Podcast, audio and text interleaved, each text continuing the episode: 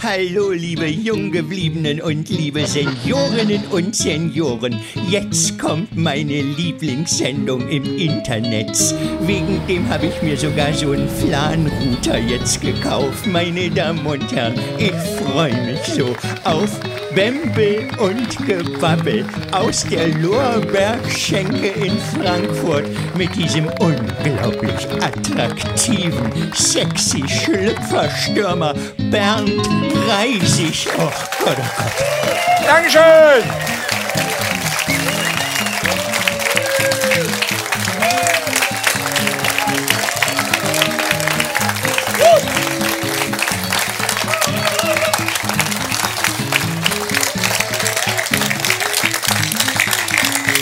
Dankeschön!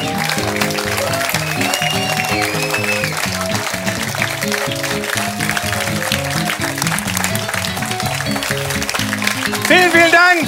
Schön, dass ihr alle da seid! Endlich wieder nach acht Monaten! Dankeschön! Wir dürfen wieder! Vielen, vielen Dank! Danke, danke, danke! Ganz, ganz stark! Mit so viel Applaus habe ich natürlich überhaupt nicht gerechnet.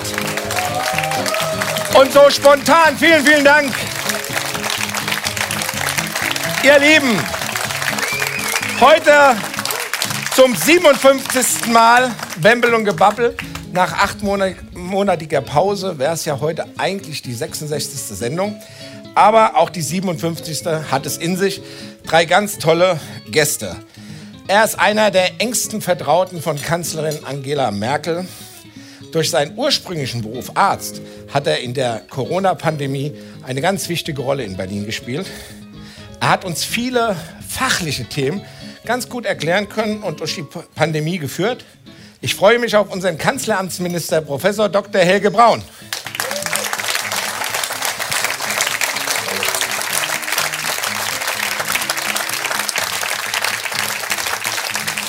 Sie begann wie ganz viele Fernsehmoderatoren ihre Karriere im Radio. Seit letztem Jahr ist sie bei RTL in dem Magazin Explosiv als Moderatorin.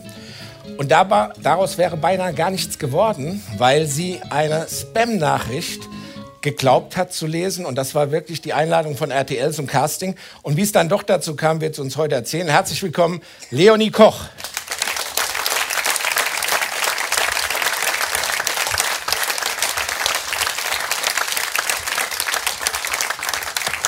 Ohne Beschwerde wäre die Welt heute nicht so, wie sie ist, meint er. Und da sagt der Mann, der sich gerne beschwert, aufregt dabei, mindestens laut wird, wenn nicht sogar sehr laut, rot anläuft und der einen extremen Puls dann entwickelt bei seinen Auftritten. Er ist der beliebteste Choleriker der Republik. Die meisten kennen ihn unter Gernot Hasknecht. Im richtigen Leben heißt er Hans-Joachim Heiß und ich freue mich wahnsinnig, dass er da ist.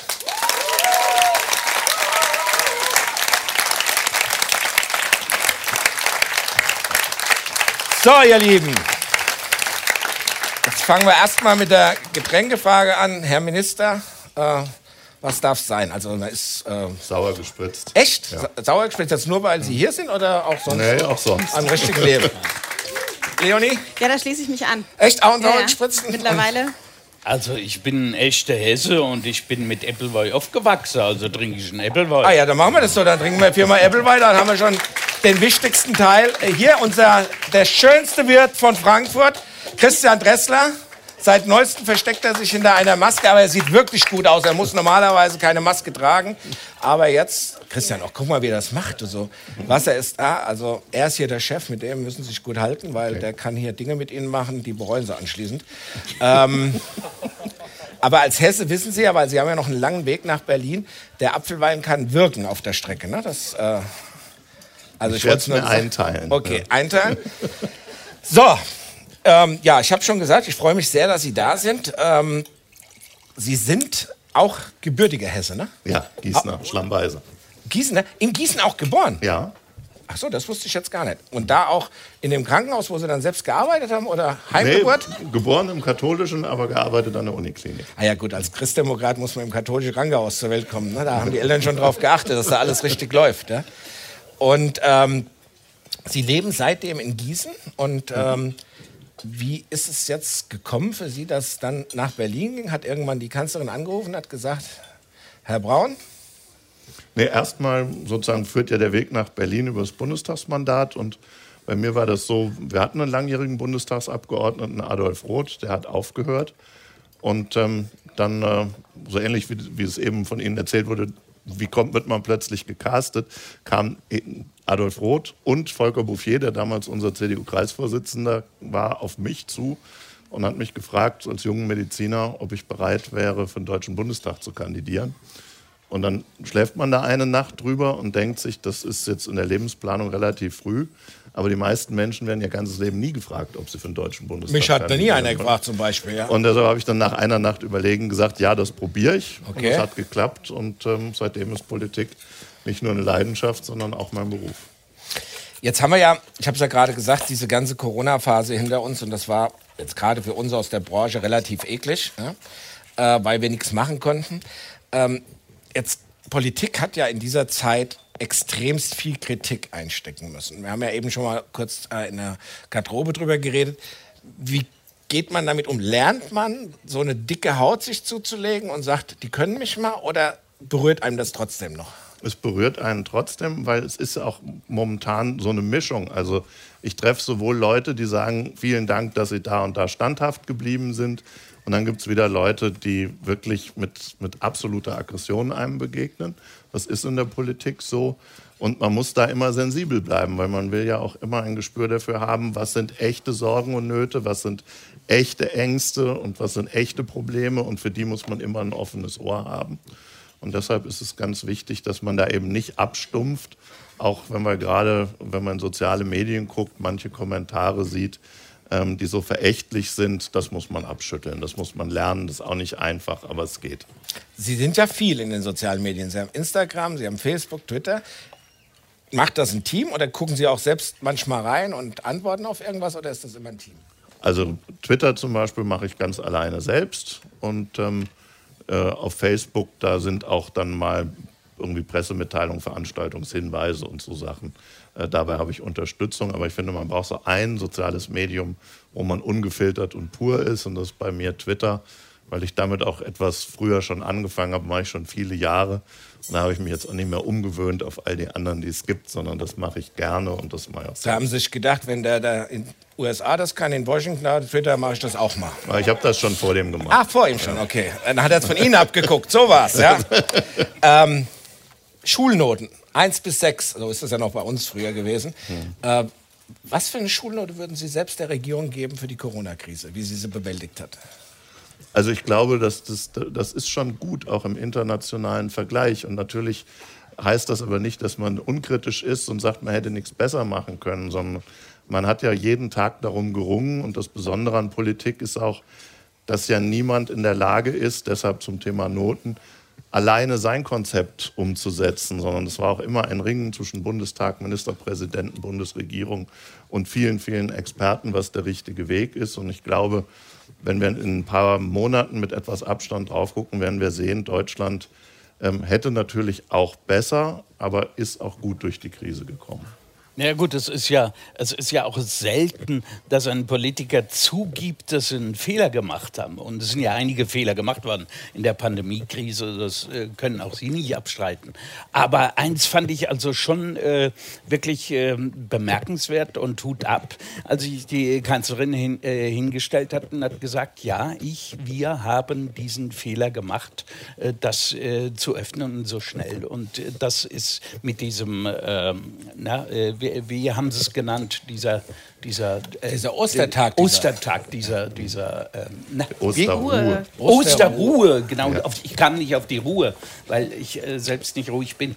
Ähm, Und das, äh, das fand ich also schon bemerkenswert, dass sie das gemacht hat. Das machen Politiker sehr, sehr selten. Ich, also War ja auch außergewöhnlich. Wir haben eigentlich innerhalb von drei Tagen gemerkt, dass das, was wir nachts in der Ministerpräsidentenkonferenz beschlossen haben, nicht umsetzbar ist. Und irgendwie fingen ja alle an, sich darauf einzustellen. Also wie organisiere ich mein Geschäft, meine Logistikkette, wenn das wirklich stattfindet. Und ähm, da muss ich sagen, ist die Kanzlerin immer groß. Dann sagt sie, pass auf, das lassen wir jetzt. Und ich übernehme auch für alle anderen, die ja auch dabei waren, die Verantwortung, weil ich bin ja der Chef. Okay, normalerweise hat man doch dann irgendwie so einen Kanzleramtsminister, auf den man das schieben kann. Das Das wäre auch eine Variante gewesen, aber das ist eben das, was ich an Angela Merkel besonders schätze, dass sie, auf, dass sie so nicht ist. Ah, okay, gut. Ähm, ich habe es vorhin schon mal gesagt, Sie sind ja als Beruf ursprünglich Arzt. Hat das jetzt geholfen, so diese Verbindung zwischen Arzt und ähm, in Berlin wichtige Entscheidungen treffen im Zusammenhang mit Corona? War das so, dass die Kanzlerin dann auf Ihren Rat noch ein bisschen mehr gehört hat in dieser Frage als vorher vielleicht schon? Ja, also das, das fing eigentlich relativ früh an, dass ich mich natürlich auch immer aus Interesse damit auseinandergesetzt habe, schon Anfang Januar, was kommt da und was kommt da auf uns zu möglicherweise. Und es hilft natürlich, äh, wenn man Medizin studiert hat, auch die, die Zusammenhänge besser zu verstehen am Anfang vielleicht. Aber das ganz Wesentliche ist, glaube ich, die Erfahrung, wenn wir immer so abstrakt über die Überlastung des Gesundheitssystems gesprochen haben. Wenn man selber mal Schichtdienst auf einer Intensivstation gemacht hat und weiß, was das für eine Pflegekraft nachts im Nachtdienst heißt, wenn man ganz viele Patienten hat, die ansteckend sind, wo man sich bei jedem Besuch beim Patienten vermummen und verhüllen muss, ähm, was für eine irre Belastung das ist. Und ähm, dann irgendwie einen besonderen Antrieb zu haben und zu sagen, das ist nichts Abstraktes, das ist weder für die Patienten noch für die, die im Gesundheitswesen gute Arbeit leisten, zumutbar, wenn wir einfach so eine Pandemie laufen lassen. Das ist schon eine besondere Motivation. Ich habe mal eine Frage. Es gibt einen Kinospot, den Sie zu verantworten haben. Ich glaube, damals als Junge Union war das. Ein Kinospot, äh, der in Gießen gelaufen ist im Kino. Der hieß Sex ist schöner in einem Land mit Zukunft. ja, das stimmt. Ein es ist eine schöner Gesch- Spruch. Ja, es ist- Ein Ja. schöner Spruch. Ja, also eine Geschichte aus einer anderen Zeit, muss man dazu sagen. Aber es war, als wir in der Jungen Union waren, war damals das große Problem, die Jugend war politisch desinteressiert. Also Politikverdrossenheit war das Thema Nummer eins. Aus meiner Sicht eine ganz andere Lage als jetzt, wo wir eine mobile und sehr, sagen wir, politisch auch engagierte Jugend haben, die sich für Themen wie Klimaschutz oder so einsetzt. Das war damals nicht so, sondern Politik war was für ältere Männer. Und in so einer Situation zu sagen, was können wir denn tun, um unsere Altersgruppe irgendwie zu begeistern? Und wir fanden, dass dieser Spruch, Sex ist schön an einem Land mit Zukunft, irgendwie dazu aufrütteln soll, zu sagen, egal wie das Leben, wenn ich nicht mich selber darum kümmere, dass meine Zukunft gut ist, dann werden die schönsten Dinge irgendwann blöd. Ich habe das schon verstanden. Ich habe mir nur überlegt, äh, was meint er damit? Gibt es Leute oder ist er einer, die beim Sex an die Zukunft denken? Ich glaube, Ja. dass jeder ja die Zukunft Ach ja, du, immer ja? im Hinterkopf Erzähl mal, das interessiert mich jetzt spannend. Also du denkst, Ich habe, Während des äh, Sexes ich an die habe Zukunft. zwölf Kinder und ich habe dann an die Zukunft gedacht. okay, wie du die alle ernähren sollst Ja, oder wie die, dich Kinder, später mal ernähren? Die, äh, wie die mich äh, später mal ernähren. Das Bis ist ganz hat klar. ja ganz gut Das- geklappt, wenn ich so hingucke. Nein, nein, Spaß beiseite. Natürlich kann man an die Zukunft denken bei Beim Sex, Sex? indem man ein Kind zeugt. Das ist Zukunft. Ja, aber da denkst du doch nicht dran. Ja, weißt du, was ich denke beim Sex? Nein, deswegen frage ich ja. Das freut mich. Das lassen wir auch so. Kanzleramtsminister ist ja so ein bisschen, jetzt mal in meiner Sprache, ich komme ja aus dem Fußball, ist ja so ein bisschen der Innenverteidiger äh, des Kanzleramts. Ne? Also wir müssen ja schon mal auch kretschen. So. Bei Ihnen habe ich immer das Gefühl, wenn ich Sie im Fernseher sehe, äh, jetzt nicht falsch verstehen, aber irgendwie sind Sie so ein Typ zum Knutteln. Also ich habe Sie, ich mag Sie immer. Ich denke immer, der ist total lieb. Ja? Also das Balu ist so, der Bär. Ja, ja. Also das meine ich jetzt total angenehm. Ja? Ja. Ähm, also sonst sage ich das über Schwarze eigentlich nicht, dass die zum Knutteln sind. Aber bei Ihnen ist das immer. Das ist sind aber ein immer- guter Anfang. Sie sind überhaupt kein Innenverteidiger-Typ. Wieso sind Sie ins Kanzleramt? Der Profall hat zum Beispiel auch damals zum, Scho- äh, nee, zum wem? Zum Bosbach, Bosbach. hat er doch gesagt, ich kann deine Fresse nicht mehr sehen. Ja? Das war für mich ein Innenverteidiger. So was kenne ich von Ihnen gar nicht. Ja? Oder haben Sie schon mal gesagt und sind nicht rausgekommen? Nee, ich glaube einfach, dass die, heutzutage ja die Aufgabe auch von so einem Kanzleramtschef ist, dass die Dinge funktionieren und die funktionieren am besten, wenn man mit den Leuten im Einvernehmen arbeitet. Und sicher, man muss Autorität entwickeln, aber das kann ja auch durch was anderes als durch Aggression passieren. Und ähm, da kommt man auch nicht aus seiner Haut, wenn man sozusagen in seinem Ursprungsberuf gelernt hat. Das allererste, was man machen muss, das ist jetzt für Sie vielleicht etwas schwierig, ist Ruhe bewahren, ja, um ja. am Ende für seinen Patienten ein gutes Ergebnis zu erzielen. Das habe ich ein bisschen auf die Politik auch übertragen, ganz bestimmt. Aber macht das manche wahnsinnig? Also wenn jemand ankommt und hat ein unheimlich emotionales Anliegen und sie sind einfach eine stoische Ruhe, das kann ja auch äh, durchaus mal polarisieren. Also ist mir echt selten passiert, weil ich glaube, man- kann ja sehr konzentriert die Dinge, die die anderen haben, auch ernst nehmen. Das heißt ja nicht, dass man irgendwie sich dem, dem, dem Thema nicht öffnet oder das Problem nicht genauso sieht, aber eben sehr schnell diese Kurve zu kriegen hin in eine Problemlösungsorientierung. Das ist ja, wenn man sich das anguckt, wir, wir haben über 1000 äh, äh, große Gesetze und andere Vorhaben in so einer Legislaturperiode. Und wenn man dann irgendwie total verrannt ist, kommt mit dem Bundestag, mit irgendeinem Minister nicht klar, dann geht man zum Kanzleramt, zum Minister, und dann will man eine Lösung. Das ist sozusagen der Minister für die Probleme. För- Förmlich heißt das Streitschlichter hat man das in der Bundesminister Schule für besondere gelernt. Aufgaben. Ja. Das ist ja ein bisschen vornehmer, aber Bundesminister für Probleme ist damit gemeint. Und wenn man sie dann schnell löst, sind die Leute auch zufrieden. Also ich habe jetzt selten erlebt, dass die Leute gesagt haben, deine Ruhe haben, macht mir den Eindruck, du willst das Problem nicht lösen, sondern ganz im Gegenteil. Die meisten Dinge kriegen wir hin. Aber wie Sie den Job jetzt beschreiben, war ja pro Faller völlig falsch. Ja, Propeller war jetzt Völlig in, in daneben. Dem, äh, deswegen ist er ja Job. dann auch nicht mehr da. Also das ist ja dann sehr wahrscheinlich. Ich habe äh, gelesen, dass Sie ähm, eigentlich kein Talkshow-Typ sein, hat irgendeine Zeitung über Sie geschrieben. Braun bevorzugt im Hintergrund zu sein, nicht so gerne in Talkshows. Habe aber in media.de äh, gelesen, im letzten Jahr sind Sie unter den Top 10 äh, bei den Talkshow-Besuchern. Ne? Also Platz 9 haben Sie gekriegt bei den Talkshow-Besuchern. Ja? Äh, Platz 1 brauchen wir jetzt nicht groß zu diskutieren, wer das war. Ja? Der Kall. Der Kall. Das war der ja, Kall. Der Kall. äh, aber haben es geschafft in die Top 10. Ist das äh, ein Maßstab, nachdem in Berlin irgendwie, guckt man da drauf, dass man sagt, hier, also jedenfalls für mich war das eine bewusste Entscheidung, weil ich bis dato immer gesagt habe, ich halte mich im Hintergrund, löse die Probleme. Und wenn ich die ganze Zeit dabei bin, sozusagen auf der medialen Ebene äh, die Meinungsführerschaft mitzutreiben, dann, dann gerät man mit den Leuten aneinander und das ist nicht gut für die Problemlösung. Als die Pandemie kam, ganz am Anfang, hatte ich das Gefühl, jetzt muss so viel erklärt werden, weil das eine Krise ist, die das Leben von jedem Einzelnen von uns so fundamental verändert. Ja, bei der bei der Staatsschuldenkrise, da hat man sich zwar schon ein bisschen Sorgen um seine Rente gemacht, das tägliche Leben hat sich aber nicht verändert und nach kurzem Nachdenken hatte man auch das Gefühl, ich kann auch gar nicht viel dran ändern. Und in dieser Pandemie wird plötzlich von jedem das Leben durcheinandergewirbelt und jeder muss sich mit R-Werten und mit, äh, äh, mit Abstandsregeln und solchen Dingen auseinandersetzen. Und deshalb war am Anfang einfach mein Ansatz, ich glaube, ich habe das verstanden, ich kann das ganz gut erklären. Und wenn man dann einmal sozusagen der Erklärer der Pandemie ist, dann wird man auch immer wieder gefragt, ob man mal kommt. Aber jetzt in den letzten Wochen, als die Lage sich etwas entspannt hat, war ich auch wieder weniger medial unterwegs, weil ich eigentlich die Rolle im Hintergrund nach wie vor eigentlich ganz gut finde. Sie haben sich natürlich auch ein Stück weit gesagt, ich bin beim Reisig bei Bemmel und Gebabbel eingeladen. Das ist der Höhepunkt ähm, der bisherigen Talkshow-Karriere. Da kann ich Famous das andere erstmal, genau. Schluss. Da kann ich das andere erstmal ein bisschen vernachlässigen. Ja, das kann, Leonie. Hab's gesehen. Leonie, wir fangen erstmal mit den negativen Nachrichten an. Du bist nicht aus Hessen, sondern aus Münster. Puh, ja. Aber wir Hessen, äh, wir Hessen sind ja ein weltoffenes Volk und haben dich aufgenommen, ich glaube seit 2015. Ne? Genau, richtig, ja. Ja. Wohnst auch seit 2015 in Frankfurt? Genau. Oder? Direkt vom Münster? Direkt mitten rein, beziehungsweise erstmal auf die Sofas meiner Kollegen. Weil Frankfurt, Wohnungssuche, ist sehr spannend. Ich habe drei Monate immer äh, auf den Sofas von Kollegen geschlafen und äh, die mich auch vorher nicht kannten. Aber eine Kollegin sagte so ganz charmant, naja, wenn wir Kollegen sind, weiß ich, du kackst mir nicht auf den Teppich. Und ähm, so, so lief das dann. Ich möchte mich in aller Form Und entschuldigen. ähm, ich habe nur zitiert. Ich habe nur Okay. zitiert. Das wäre ja verfälscht gewesen, hätte ich jetzt andere Worte gewählt.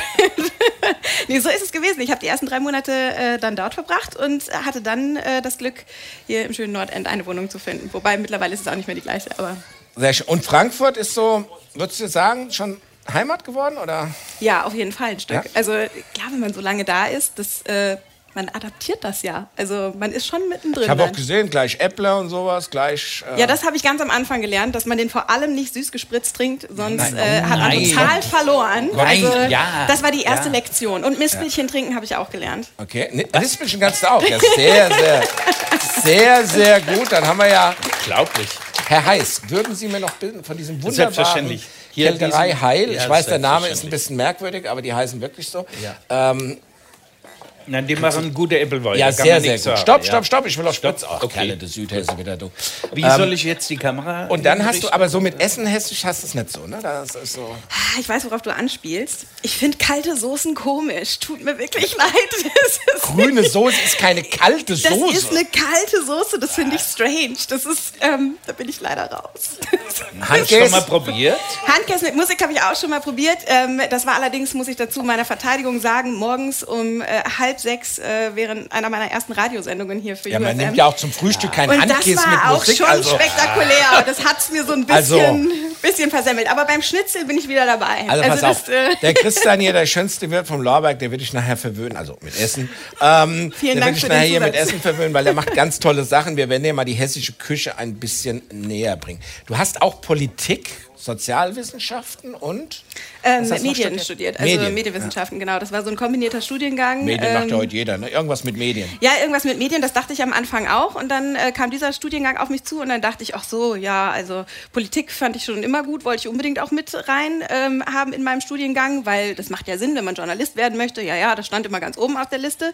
Und ja, Sozialwissenschaften ist nice to have, war irgendwie drin. Ähm, und am Ende war es aber so, dass das mein Fokus wurde. Also ich habe mich dann auch in Erziehungswissenschaften hinein beschäftigt und so und äh, habe aber alles drei zusammen studiert, was natürlich im Bachelor heißt, man kratzt überall mal an der Oberfläche.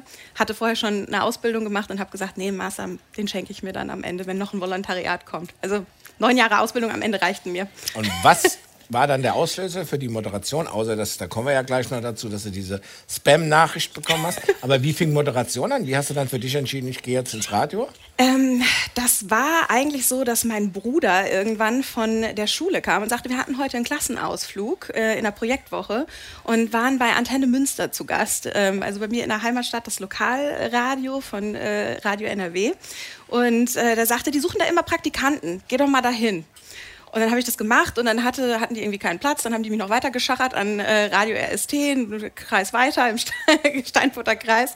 Und ähm, dann habe ich da angefangen und habe richtig Blut geleckt. Ich fand das toll. Also ich fand das toll, ähm, zu den Menschen schöne Dinge zu erzählen und informative Dinge zu erzählen. Und die Mischung dann am Ende. Und ähm, mein LK-Lehrer in Deutsch hat sowieso immer gesagt, Kind, du redest so viel, das muss irgendwie in gelenkte Bahnen. Also äh, Der Lehrer hatte schon entdeckt, das, das hat Talent. meine, ja, ja, steht im Abiturbuch schon drin, äh, dass er davon ausgeht, dass ich Moderation mache, ja. Du hast aber trotzdem, habe ich gelesen, das Wort kann ich überhaupt nicht, ich kann doch gar nicht, dass es sowas gibt, noch eine Fähigkeitsanalyse gemacht. Ja. Was bitte ist eine Fähigkeitsanalyse und wo kann man das machen? naja, Das ich, sollten alle Politiker machen. Herr heißt, ich bitte doch. Und dann gäbe es keine Heute-Show mehr hinterher. Das ist auch wieder richtig. Ja. Was, äh, was ist das? ähm, das hat im Endeffekt gehießen, ich wusste, ich wollte irgendwas mit Kommunikation machen, aber irgendwie so richtig straight war es nicht. Ich wusste nicht, auf was geht das irgendwie mal zu. Ähm, das war auch noch vor dem Praktikum. Und bietet dann das bin eine Agentur an, oder? Gegangen. Nee, Ach, das, waren, das Psychologen? waren Psychologen. Die haben so eine, die haben von IQ-Test über, äh, aber nicht mit, nicht, mit, nicht mit den typischen IQ-Punkten, sondern irgendwie für das Alter und geschlechtsspezifisch nochmal irgendwie, haben die überlegt, ob man fähig ist, logisch zu denken. Und ähm, dann gab es noch so einen so einen Teil, wo man äh, ankreuzen konnte, was man so generell toll findet, wo so die Interessen liegen. Und dann gab es eben noch den Teil, wo noch andere Fähigkeiten abgefragt wurden. Und dann wurde das am Ende zu einer großen Analyse gebracht, dein Foto auf dem Flipchart. Und dann wurde er dir erzählt, wer du bist und ähm, was du am besten machen solltest. Und das war jetzt nicht meine Guideline, aber am Ende ist es tatsächlich so gekommen. Und ja. die haben auch dann gesagt, Moderatorin. Ja, die sind auf jeden Fall in den journalistischen, kommunikativen Bereich gegangen, weil das so die ganz große Stärke war, die sie daraus gemacht hatten halt. Und, Aber dann ähm, bist du ja erstmal zum hippen Jugendsender UFM vom Hessischen Rundfunk gewechselt. Das ist ja jetzt noch nicht so journalistisch. ja. Das stimmt. Äh, und, Also beziehungsweise es kommt sehr darauf an, was, ne? Also kommt sehr darauf an, in welcher Position man da ist, das schon. und in welcher Position? Als Moderatorin bist du da eher so, da musst du da irgendwie immer irgendwelche geilen Musiks ansagen und äh, nicht so Nee, viel nee, nee, reden. nee, wir sind ja schon auch, also wir machen ja mehr als nur Musikmoderation und auch eine gute Musikmoderation ist äh, journalistisch äh, vorbereitet. Aber ähm, natürlich haben wir Redakteure, mit denen wir zusammenarbeiten. Wir haben Themen, die die Leute natürlich auch hören wollen, ne? die wir aufbereiten, wir hinterfragen, wir gucken. Und wenn es darum geht, dass ähm, ähm, generell der Nachwuchs bei der äh, Freiwilligen Feuerwehr fehlt oder so. Ne? Dann geht man halt da zusätzlich noch hin. Eine Kollegin von mir macht dann eine Reportage da. Wir stellen das vor. Also wir sind schon bei den Leuten auch. Also es geht nicht nur darum zu sagen, hier, wir haben die hipste Musik.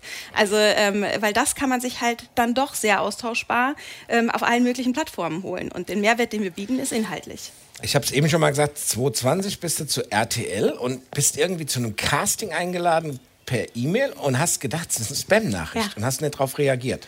Äh, doch, ich habe dann reagiert. War die aber im Spam-Filter drin, Äh, oder? Nee. Ähm, also ich wurde, weil man keinen Manager bei mir ausmachen konnte, wurde ich angeschrieben über ähm, unsere ganz normale UFM-Adresse und das landete dann bei unseren Studenten, die das halt vorfiltern und dann zusortieren. Und dann schrieb eine, leitete das an mich weiter, ja, guck mal, hier ist ein nettes Kompliment für dich. Und ich habe mir das angeguckt und das äh, sagte mir so nichts, weil da stand nicht fett RTL drauf, sondern da stand auch Info Network äh, drauf. Mittlerweile heißt es RTL News äh, GmbH. Und ähm, ich habe das gelesen und dachte, hä, wie kommen die denn jetzt auf mich? Das kann nicht sein, das ist doch bestimmt irgendein Spam. Und ich habe wirklich kurz überlegt, ob ich darauf antworte und habe dann gegoogelt. Und dann äh, ging das so in Gang. Ein paar Wochen später stand ich dann im Studio. Du hast richtig eingeschlagen. Ne? Hast dann irgendwie so beim Casting haben die schon gesagt, die ist es irgendwie. Ja, also natürlich werden da mehrere Leute gecastet, ne? Und dann äh, wird am Ende geguckt, wer es wird. Aber da war schon das Gefühl da, dass das was, äh, was sein könnte, was zusammen funktioniert, genau. RTL hat auch gesagt, sie hätten, seit du auf dem Sender bist, noch nie so viele gute Reaktionen gehabt bei einem neuen Moderator oder neuen Moderatorin wie bei dir. Hat man Ja. dir das auch gesagt oder hat man dir das verheimlicht? Nee, das hat man mir auch gesagt. Äh, Es gab vor allem unglaublich viele Nachfragen, weil ähm, ich glaube, die Zuschauer das Gefühl hatten, da kommt jemand so von uns. Ähm, das ist nicht jemand extrem hochgestochenes vielleicht, wie früher ModeratorInnen gesehen wurden. Also äh, in den 90ern zum Beispiel, das war ja sehr, sehr hochstilisiert alles. Und ähm, da kommt jetzt jemand und das meinst ist du kleine, hochstilisiert? kleine, Erklär mal, was du an... ja, zum Beispiel, also das ist, ist ja teilweise ähm, gefeiert worden wie, wie so ein Star. Ne? Das ist ja sehr unnahbar oft gewesen und ähm, sehr, ja, sehr speziell, ähm, meistens blond, blauäugig, groß, sehr dünn. Ähm, und dieses Klischee habe ich komplett gebrochen. und ähm, von daher äh, war das so was, was sehr, sehr positiv ankam, wo auch gesagt wurde, das ist eine Authentizität, die ähm, wir sehr gut finden und die wir mögen. Und da sind sehr viele sehr schnell drauf Ich habe im. Netz auch gelesen, es ist wirklich als Kompliment gemeint, da hat auch ein Typ geschrieben, endlich mal eine Moderatorin, die aus dem Leben kommt, auch Kurven hat, die darf ja eine Frau normalerweise im Fernsehen nicht haben. ja. Das war eigentlich als Kompliment, war auch ein früher so, Kompliment, ja, ja, das fand ich auch. Und äh, fand ich dann auch klasse, weil ich habe das auch so, als ich das erste Mal gesehen habe, habe ich das auch so empfunden, habe ich so gesagt, das ist eine von uns, ja, also jetzt nicht, weil ich übergewichtig bin oder so, aber ich habe sofort gesagt, das ist eine von uns, ja, also aus dem Leben, ja. So, wir sitzen ja heute hier alle hier, ja, ähm, äh, Ich dachte, das wäre mal eine Show, wo das keine Rolle spielt. Ich habe ja immer in der Show lade ich mir immer ein paar Leute ein, die in meiner Gewichtsklasse sind, weil ich neben denen immer noch ein bisschen besser aussehe. Ja, das ist so der Grund. Nee, aber ich kenne das. Also ich habe ähm, ich habe ja hier, bevor ich diese Show vor sechs Jahren moderiert habe, ja, war ich ja total schlank und muskulös und habe mir wegen der Show 60 Kilo angefressen, weil ich wusste, dass das bei den Leuten gut ankommt. Ja, das ist so. Also bei mir war das so. Ich werde ja immer eingeladen, weil die einen Kleinen auch brauchen. Ach, die Kleinen, ja. Und du bist dann der Kleine. Ich Ja? bin dann der Kleinste. Ich verstehe. Ich dachte, der Laute. Nee, da ist Ja, aber beides. Nein, er ist ja, ist ja im Leben ist er ja ein total ruhiger Typ. Da kommen wir gleich noch dazu. Ich habe wirklich alles über ihn gelesen und habe gesagt, ich kenne den gar nicht, weil ich kenne ihn ja eigentlich nur als Choleriker. Und er ist ja eher ein sensibler, in sich gekehrter, ruhiger Zeitgenosse. Ja? Da kommen wir gleich noch dazu. Aber es ist wirklich so, dass du mega erfolgreich jetzt bist. Also RTL, die werden dir das vielleicht nicht so sagen, aber die Leute, die ich bei RTL kenne, und ich kenne ein paar, die äh, reden in höchsten Tönen von dir. Die sagen dir das nicht, weil die dann denken, du kommst gleich und willst mehr Kohle haben. Deswegen halten die dich da noch ein bisschen klein, aber die sind schon sehr angetan von dir. Ja, ähm, das ist sehr nett, dass du das sagst. Also so ein bisschen Das kriegt man ja schon mit, ne? Also Ja. ja. dass du mir das weiter erzählst, Mhm. dass du quasi petzt. Ähm, bin ich schon mal gespannt, wem ich das jetzt, äh, wem ich das jetzt verdanke. Aber es ist äh, schon so, dass äh, da auch offen mit umgegangen wird und gesagt wird, hier, wir möchten aber auch, dass wir hier was Langfristiges aufbauen und dass wir jetzt nicht hier anfangen, äh, dich irgendwie hochzujubeln und so weiter, sondern wir fangen erstmal unten an und gucken mal, wo es hingeht. Und da bin ich ein sehr, sehr großer Freund von und äh, schauen, was da kommt. Also weil der, wenn der Vertrag jetzt ausläuft, der neue Vertrag ansteht, nimmst du mich mit. Ich bin extremst gut, was so Management angeht und Vertragsverhandlungen. Wir holen Okay, alles richtig klar, Kohle weiß ich raus. Bescheid. Wir holen richtig Kohle raus. Äh, ich mache das dann für dich. Herr heißt Oh, geboren in Seeheim, Jugendheim. Stimmt, gell? In Jugendheim. Jugendheim, Bitte. ne? Da Seeheim, waren, da Jugendheim. waren noch. Nein, nein, nein, nein, nein. Ich bin in Jugendheim geboren. Das war noch vor der Gebietsreform. So. Da war Jugendheim noch eine eigenständige Gemeinde und da lege ich auch Wert drauf, dass ich nicht in Seeheim, Jugendheim geboren bin. Und dann seid ihr eingemeindet worden. Ja, die Gebietsreform hat halt doch einiges getan, was Gemeinden nicht so wollten. Viele. Ist das Aber vielleicht so der Ursprung, wo du Choleriker geworden bist? Also damals? Da hat es Da angefangen. hat es angefangen. Tief, da hat es angefangen, hast du da was machen? Ja, das war, war ja damals noch die, die, die Seemann Joma, da war die Cap und da waren wir Kerbebasch und wir haben uns ja gefetzt dann Ja, klar. Äh, jeder Cap. Also das ist heute nicht mehr so, aber das war damals noch so. Ja. Okay, also das Bin erklärt ja auch natürlich- keine 40 mehr. Na ja, Obwohl man es nicht sieht. Ich weiß, man sieht es nicht. Ne? Ähm, du bist Schauspieler, Komiker, Kabarettist, Regisseur und auch Politiker. Ne? Magst du das eigentlich, wenn man zu dir sagt, du bist Politiker? Nee. Ähm, äh, ich bin kein äh, Politiker. Also, Wie, du ich bist bin in der- Stadtrat, du bist Nein, gewählter, bist kein äh, Politiker. Ja, ich bin in der Kommunalpolitik tätig. Und äh, das war ich also auch schon, bevor ich äh, in der Heute-Show äh, äh, die äh, Rolle des Hassknecht übernommen habe. Ich war, war damals schon in meiner Heimatstadt Funkstadt, war ich äh, schon äh, gewählter Stadtverordneter und äh, habe mich jetzt während Corona-Zeit, wir hatten jetzt erst Kommunalwahl äh, äh, und im April und dann habe ich mich äh, 2019 entschlossen, beziehungsweise 2019 äh, habe ich gesagt, ich mache weniger. Ich Ja. mache weniger Tour. Das heißt, ich bin weniger äh, unterwegs. Und äh, 2020 habe ich dann festgestellt, so äh, f- äh, wenig wollte ich auch nicht machen. Und dann habe ich gesagt, okay, gut, jetzt hast du viel Zeit, jetzt kannst du dich aufstellen lassen. Und dann habe ich mich aufstellen lassen auf, auf, der, auf der Liste der Kommunalwahl äh, und äh, bin dann auch gewählt worden. Ich äh, bin mit den meisten Stimmen Ja. aller, aller Stadtverordneten. Quer durch alle Parteien, ne? Quer durch alle Parteien mit den meisten Stimmen gewählt worden. Und das als Sozialdemokrat, ne? das muss man sich mal überlegen. Gell? Ja, vielleicht gerade deswegen. Meinst du? Äh, Ich weiß es nicht. Nein. Wie ist es Äh, eigentlich dazu das gekommen, dass du in die SPD eingetreten bist? Die haben mich betrunken gemacht. Die haben dich betrunken gemacht. Ja.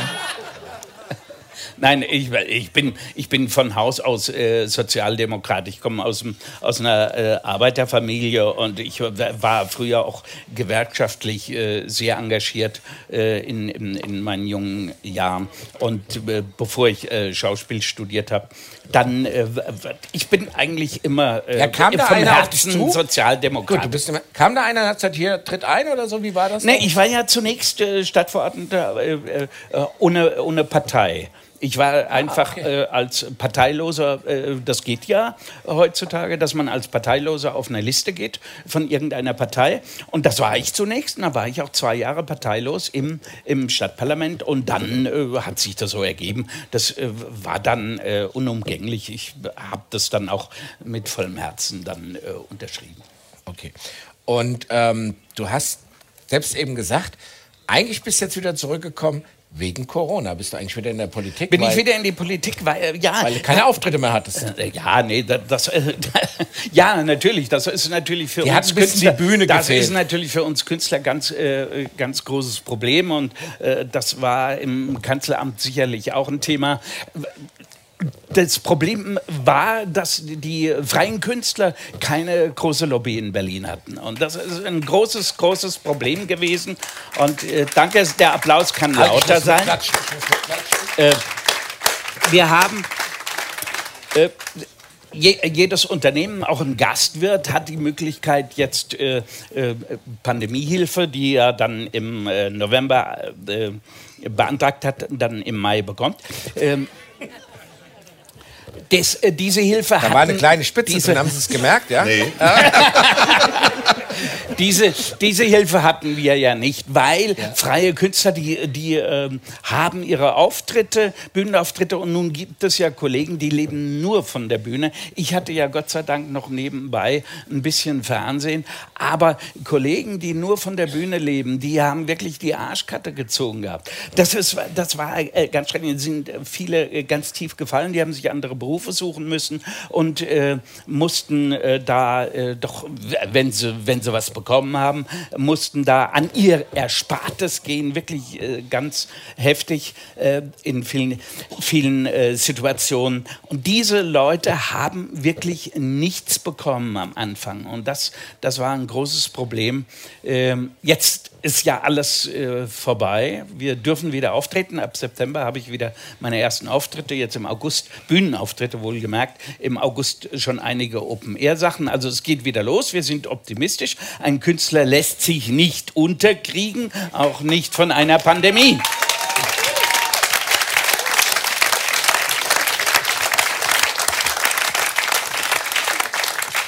Ja, und äh, Stadtrat habe ich mir dann angetan, weil ich gesagt habe, äh, die haben, dich haben so viele Leute gewählt. Und du kannst jetzt nicht einfach sagen, oh, das war aber schön, war doch nett, dass ihr mich gewählt habt, aber ich habe leider keine Zeit. Tschüss. Nee, das geht natürlich nicht. Nee, da ist man dann auch in der Verantwortung und das habe ich dann gemacht, weil meine Argumentation auch schon seit Jahren ist, in der Kommunalpolitik kann man noch was bewegen. Und ich sage, immer, Leute, geht in die Kommunalpolitik, dort lernt ihr Demokratie kennen. Dort lernt ihr, äh, dass es, äh, was es bedeutet, Politik zu machen. Da bin ich bei der Politik. Politik besteht aus Kompromissen. Und äh, wenn jede, jede Gemeinde, jede Stadt oder jedes Land und der Bund Mehrheiten hätte, wie das früher war, teilweise, dann ähm, das ist nicht mehr so. Das ist nicht mehr so. Das heißt also, man muss lernen, Kompromisse machen, auch in der Politik, was für meine Kunstfigur äh, Gernot Hasknecht überhaupt nicht geht. Die kann also der, der Gernot Hassknecht kann keine äh, Kompromisse machen. Ich kann das als Hans-Joachim heißt und auch äh, in der Stadtpolitik. Und wir haben, wir haben einen, einen recht äh, äh bunt zusammengewürfelten äh, äh, Magistrat und das funktioniert. Ich habe jetzt schon die eine oder andere Magistratssitzung hinter mir und ich bin erstaunt. Ich bin erstaunt, wie, ähm, wie gut das funktioniert. Es gibt natürlich überall Dummschwätzer, die gibt es in der der Politik und die gibt es im Verein. Und diesen Dummschwätzern muss man natürlich auch sagen, dass sie Dummschwätzer sind. Sonst das machst merken du dann. es nicht. Kriegst du dann auch so, kommt dann manchmal so diese Figur, Gernot Hassknecht, auch durch mit einer richtigen Mülllaber? Die, und du? Äh, ja, die, die würde gern durchkommen, aber ich trenne das. Und du ich hältst trenne dann das, im ich Zaum? Trenne das. Ich halte ich halt, ich halt den Hassknecht im Zaum. Ja, äh, äh, aber also ich meine, es wird sicherlich, ich bin jetzt auf fünf Jahre gewählt, es wird, also ich weiß ich nicht, äh, ob das irgendwann mal äh, kommen wird, dass ich da, mich da nicht mehr zurückhalten kann. Aber im Moment geht es noch. Okay, dann ist ja gut. Du siehst ja bei ihm, er sagt ja, hat ja erklärt, erklärt nochmal, in der Ruhe liegt die Kraft, dass das auch eine Möglichkeit ist, politisch viel zu bewegen, wenn man eben ja. äh, den Blutdruck runterschraubt. Und gerade in deinem Alter sollte man ja auch den Blutdruck ein bisschen beachten. Mein Blutdruck ähm, ist normal. Ist normal? Ja. Wenn du, ja. wenn du jetzt diese Rolle spielst, hast du mal Blutdruck in der Rolle gemessen? Äh, geht, geht, ist das medizinisch so? Geht das dann hoch oder ist ja. der Blutdruck, wenn er das spielt, also, wenn er den Choleriker spielt? Wie, lass mal den Arzt. Wie ist denn das, also, wenn man Choleriker spielt? Ich, ich habe mit dem Arzt geredet darüber. Nicht? Naja, also jedenfalls, wenn man sehr laut schreit. Das hat äh, durchaus der Puls und der so Blutdruck, Puls, Blutdruck ja. auch ja. Hirndruck steigt. Also Oliver Welke sagt ja immer zum Spaß, äh, äh, wenn, äh, wenn wir die äh, Show beginnen und wenn er die, die ähm, Leute vorstellt, die äh, in der Show drin sind, mitwirken, dann sagt er immer, für Hassknecht haben wir immer extra einen Arzt dabei. Das äh, müssen wir so machen wegen Blutdruck. Das ist aber nicht so, das sagt er aus Spaß. Ich habe auch mit, mit ähm, Professor Riegel gesprochen, meinem Arzt, und der hat gesagt, das ist überhaupt kein Problem, denn du musst dir das so vorstellen wie ein Leistungssportler. Ja? Wenn der an, an, an, den Punkt seiner Leistung kommt, der Höchstleistung, da geht der Blutdruck hoch, da geht der Puls hoch, der muss aber wieder runtergehen. Ja, dann kann ich mich ja da, wahnsinnig wieder, reinversetzen ja, in so einen Leistungssportler. Ja, aber wenn, wenn deshalb sage ich es dir ja auch. Danke, deshalb sage ich ja. Wenn, diese, wenn der Blutdruck und der Puls nicht mehr runtergeht, dann muss ich mir Gedanken machen. Aber bisher ist das alles im grünen Wie Gedanken musst du dir machen, wenn es gar keinen Blutdruck und Puls mehr gibt? Dann musst du dir richtig Gedanken machen. Äh, dann lege ich äh, ein paar Fuß tiefer. Dann ist wichtig, dass er in der Nähe ist und ja. versucht noch zu retten, was zu retten ist. Ähm, du hast mit Gernot Hastknecht ein wunderschönes Bühnenprogramm. Ich glaube, äh, in zwölf Schritten Zwei. zum Choleriker. Ja? Das war das erste. Das war das erste und dann Ja. gab, folgte noch eins. Ja? Äh, hast du da wirklich, so ein Bühnenprogramm dauert ja in der Regel 80, 90 Minuten, 80, 90 Minuten lang rumgebrüllt? 90 Minuten hat äh, meins gedauert, sogar 100 Minuten. Wie hast Nein, natürlich, gemacht? natürlich nicht. Und äh, ich habe da sehr viel Überzeugungsarbeit auch leisten müssen beim ZDF, bei der Redaktion und bei meinem Management, ähm, die äh, ja gesagt haben, genau wie äh, was du jetzt denkst, drei Minuten in einer Fernsehsendung äh, wenn das drei Minuten da funktioniert oder vier Minuten, äh, das muss nicht unbedingt zwei Stunden auf einer Bühne funktionieren. Und ich komme von der Bühne, ich bin äh, Schauspieler, habe das studiert und habe schon so viele Soloprogramme gemacht, äh, Personenstücke. Ich habe gesagt, wenn ich das mache, funktioniert das habe ich zu denen gesagt. Und ich habe mich da sehr weit aus dem Fenster gelehnt. Und dann haben wir, äh, haben wir äh, beschlossen, gut, wir gehen das an, haben ein, äh, haben äh, Konzept gemacht, was, wie das auf die Bühne kommen könnte. Und da war das erste äh, Bühnenprogramm war Hasknecht, äh, zwölf Schritte zum Choleriker. Und äh, das, äh, das war hervorragend. Und die Ausbrüche und die, die, die, die äh, äh, Schreieskapaden, die waren natürlich dosiert eingebaut.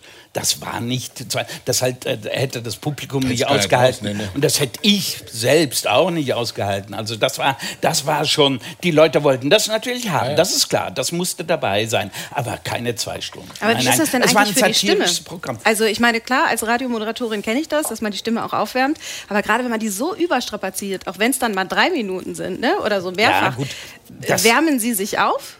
Also machen Sie ja, und äh, so ja, ein ja, natürlich. äh, Stimmübungen, klar. Äh, die Stimme ist mein Handwerkszeug. Also ohne meine Stimme, äh, dann äh, äh, kann ich in Rente gehen. Äh, das ist äh, äh, völlig richtig. Aber äh, da, äh, äh, das lernt man in der Schauspielschule schon, von, von 0 auf 100 zu kommen und diese, diese Ausbrüche zu machen. Der eine Kollege kann das besser, der andere weniger gut.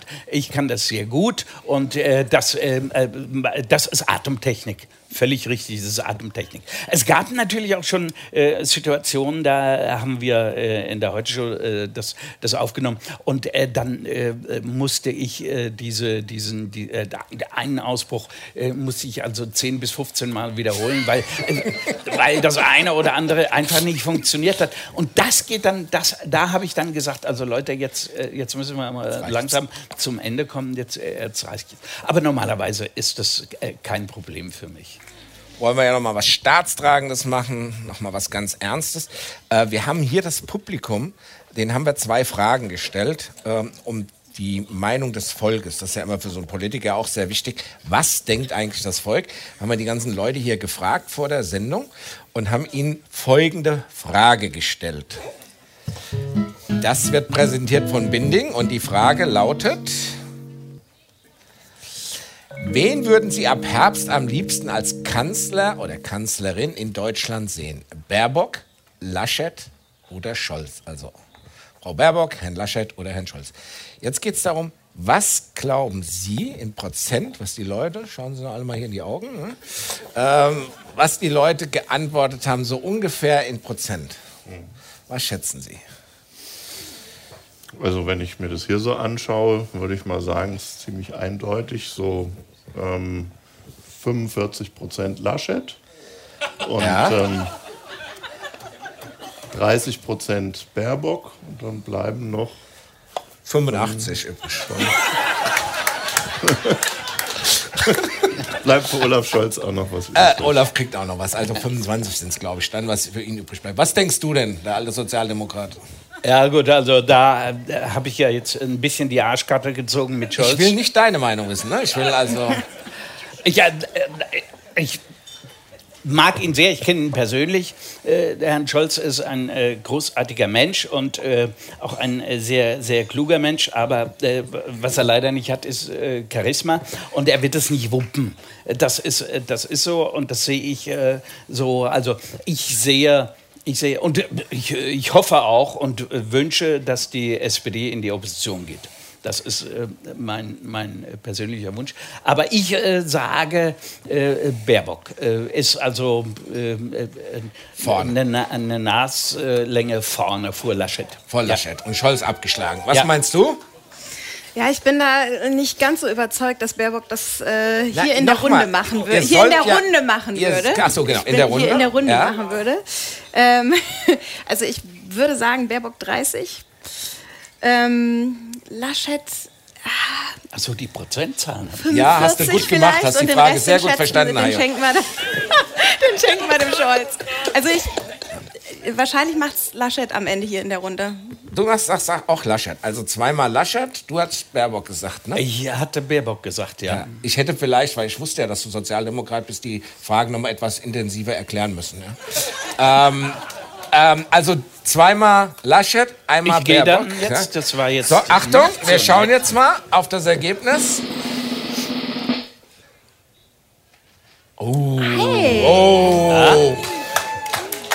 Also, Herr bin Braun, ein schwarzer Tag für Sie, aber ich kann es nicht ändern. Das Publikum hat abgestimmt. Da hoffen wir mal, dass ihr dann bis September noch genug Lösungen findet. Also bitte, du kannst es jetzt erwähnen. Ne? Du, du hast gesagt, ich hätte die Frage nicht verstanden. Nein. Ich bin der Sieger bei dieser Runde. Absolut, Hallo? absolut. Ja, das Und musst du du, hast- jetzt erwähnen. Ja, wenn du 48 Prozent gesagt hättest, hättest du eine Reise. Das hatte ich gesagt. Du hast es nur nicht verstanden. Du hättest eine Reise in die Bahamas mit Familie gewonnen, aber da du ja hab 48 das so, Wir haben noch eine zweite wichtige Frage, die ist vielleicht politisch noch wichtiger als die erste. Mit wem würden Sie lieber eine Nacht verbringen? Mit Baerbock, Laschet, Scholz oder Reisig? Ja? ähm, äh, danke, ich weiß. Ähm, ich höre das unheimlich oft. Ja, ähm, ja. Leonie, jetzt du mal hier aus exklusiver Sicht. Ja? Nicht, was du würdest, das nee, weiß nee, nee, ich. nee, nee, nee. Ich glaube. Ich sag Laschet auch. Du sagst Ich Laschet? sag Laschet. Okay. Aus Neugier. Aus Neugier.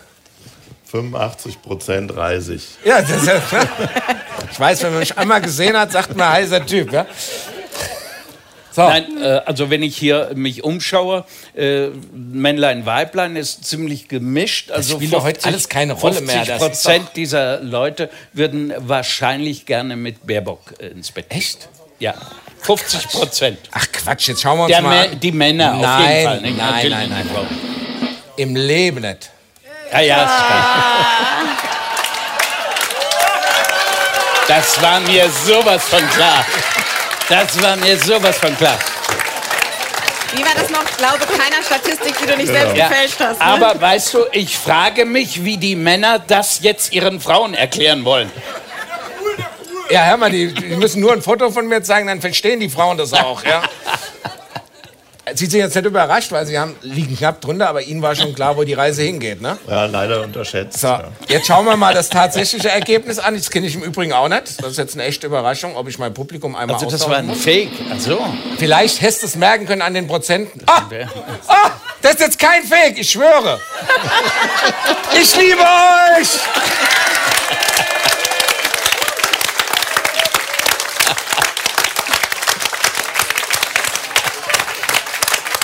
Gebt mir nach der Sendung alle eure Handynummer, Name drauf und den Rest klären wir dann später, ja?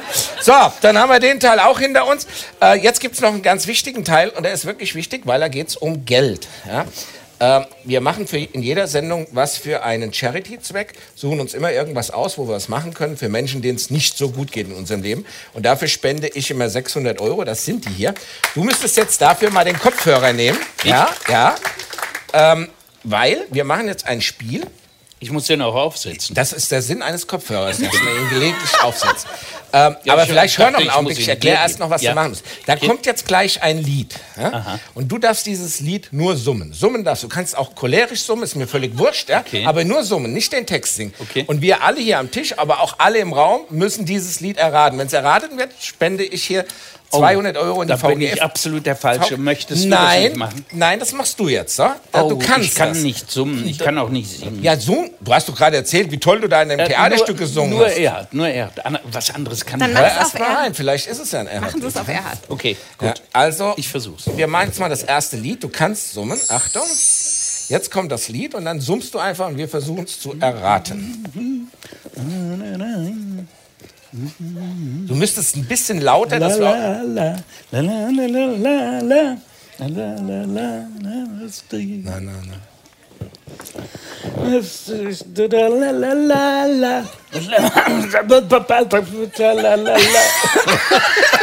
la, was macht der? Bla bla bla bla. Die deutsche Nationalmannschaft. Nein, nein. Äh, das reicht auch nicht. Mare, was passiert? Er summt gerade rückwärts, das Lied. Gemacht. Also, und, und Was? es hat Zoom Was? gemacht. Moment, ähm, kann das? Was? Tausendmal berührt, Ja, tausendmal ist nichts passiert, jawohl! Tausendmal berührt. Jetzt tausendmal ist nichts passiert. Jetzt da rein. Also, es hat sich schrecklich angehört, ne? was ich da gesungen habe. Aber Leonie, nimmst du mal den Kopfhörer? letzten Endes hat es funktioniert. Letzten Endes hat Also- es funktioniert, das war schrecklich, ne? Ja, es war äh, Wer, wer hat das erraten? Wer? da hinten. Er hat's erraten. Großartig, Wie ja. hast du das erraten? Ihr auch? Ich habe keine Ahnung. Ich habe noch nicht mal im Ansatz irgendein Lied erkannt. Ja? Aber der hat es gut gemacht. Sehr gut. War sehr, sehr Nee, es war scheiße. gut. Aber Leonie, ich finde trotzdem, Aber äh, wir haben dass zwei- ihr es erraten habt. 200 Euro für einen guten Zweck. Ja? Ja, Also sehr ich gut. summe jetzt auch oder Ja. gibt es eine andere Nein, Regel? du summst auch, aber Okay. es ist ein neues Lied. Ja? So, Achtung. Macht's aber auch schwer. Oh, das klingt natürlich jetzt Ja, wahrscheinlich. das sehr Lied läuft. Ja, ja. Nein, lass es summen, lass es noch summen. Ich hab mich verdrückt, verdammter Mist. Summ. Psst, bist du ruhig jetzt? Ich trete aus der katholischen Kirche aus ich bin ja gar nicht drin. Das stimmt, ich muss erst eintreten. Wir sind im Hessischen, da gibt's äh, Luther.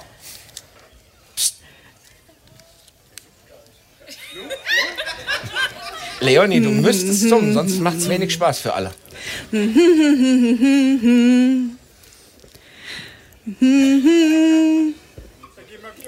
Hm, hm, hm.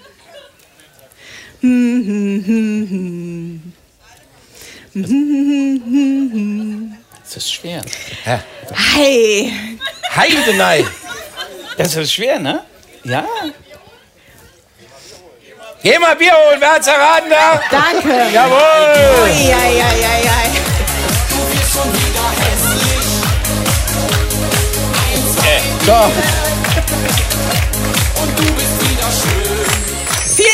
einlösen. Wer war's? Verachtung! Hier geht's weiter. Hier geht's weiter. Hm. Herr Minister, lauter! Lass ihn ja. zum Refrain kommen.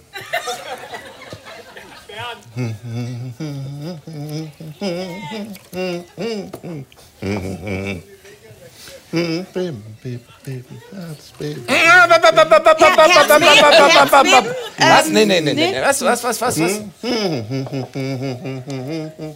Zehn Monate Corona, das bleibt nicht ohne Folgen. Schönen grünen Wiese. Benjamin Blümchen?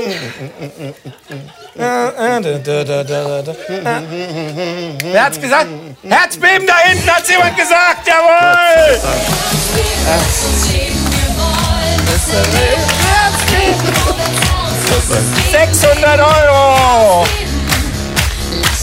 Decke heben, Herz geben, lass uns leben, lass doch unsere Körper Herzbeben von Helene Fischer, das war Bembel und Gebabbel, die 57. Ausgabe. Danke, dass ihr alle da wart. Danke an die wunderbare Leonie Koch. Danke an den Choleriker der Nation Hans-Joachim Heist. Und danke an unseren Gießener Kanzleramtsminister Professor Dr. Helge Braun. Danke an euch alle. Wir sehen uns wieder am 22. Juni hier in der Lorberg-Schenke mit tollen Gästen, unter anderem Michael Smolek, den Kicksbock-Weltmeister und den Markus Krebs, einer der erfolgreichsten Comedian in Deutschland. Hier wieder in der Lorberg-Schenke am 22. Juni. Kommt gut heim, bleibt gesund. Achtet auf Abstand, achtet darauf, dass wir diese Zeit noch gemeinsam durchstehen. Alles wird gut. Danke.